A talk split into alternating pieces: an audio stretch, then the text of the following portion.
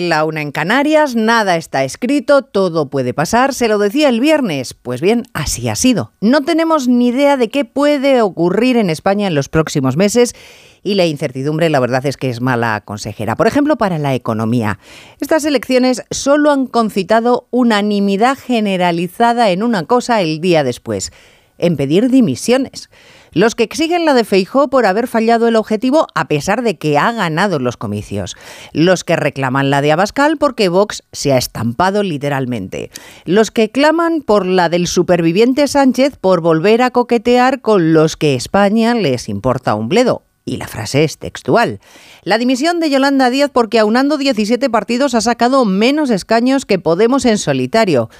Pero todos los que piden dimisiones saben que eso en España no se estila.